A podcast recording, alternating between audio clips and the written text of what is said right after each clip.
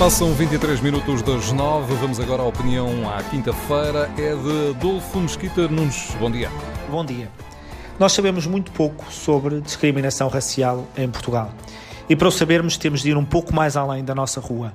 O facto de nós não vermos não significa que não exista. O facto de só vermos não significa que exista em todo o lado da mesma maneira. Falta por isso saber muito mais sobre discriminação racial. Como já tive a oportunidade de escrever, dizer que não há racismo em Portugal é de uma enorme insensatez. Seria como dizer que não há criminalidade em Portugal, quando sabemos que diariamente são cometidos crimes. Como é evidente, num país com milhões de pessoas, é impossível que não haja racismo, como é impossível que não haja criminalidade. Negar esse facto não contribuem em nada para nos tornarmos um melhor país e para nos tornarmos uma melhor sociedade, pelo contrário, abrirá espaço para aqueles que acham que a cor da pele nos define e nos eh, destina. Mas isto também não significa a conclusão oposta, que o país é racista, o que seria uma outra insensatez, porque seria dizer que Portugal é um país criminoso pela circunstância de haver quem aqui pratique crimes. Aliás, também já o disse, este género de discussões entre Portugal ser ou não ser racista só interessa a extremos. Só interessa a extremos um de um lado a querer eh, assentar em Portugal uma característica, do outro negar que existe racismo.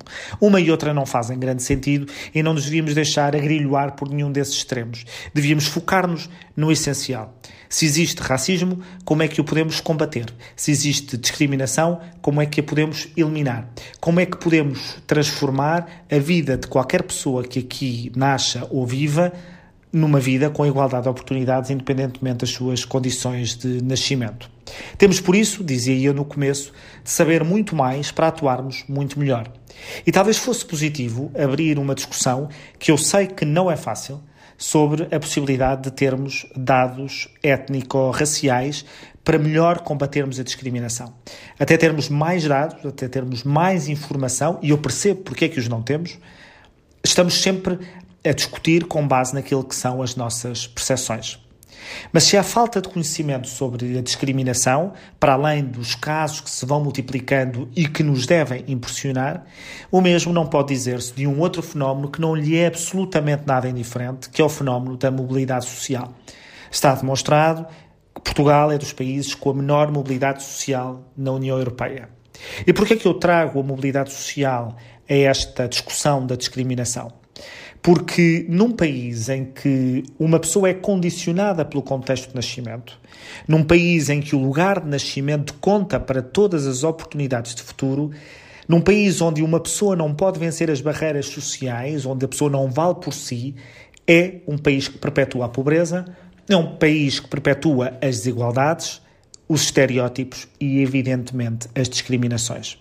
E se olharmos para a sociedade representativa, se olharmos para o país mediático, vemos como a sociedade representativa e mediática é menos diversa do que a sociedade representada. E porquê é que estamos a falhar aqui? Porquê é que não temos tanta mobilidade social?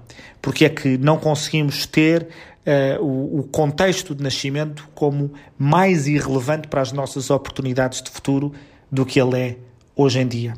Este é provavelmente dos maiores desafios da sociedade portuguesa. Um, provavelmente, se olharmos para as políticas de esquerda e direita que tentaram combater este assunto ou combater este problema, temos de verificar que elas estão a falhar, que o contexto de nascimento ainda é determinante nas nossas hipóteses de futuro. Temos de criar instrumentos para que haja um modelo político, social, cultural, de integração que permita sair das limitações do nosso contexto de nascimento. Sem nos transformarmos num país de oportunidades, com liberdade de iniciativa, nunca conseguiremos travar nem combater a discriminação racial. À quinta-feira, a opinião de Adolfo Mesquita Nunes. Amanhã, Paulo Baldaia.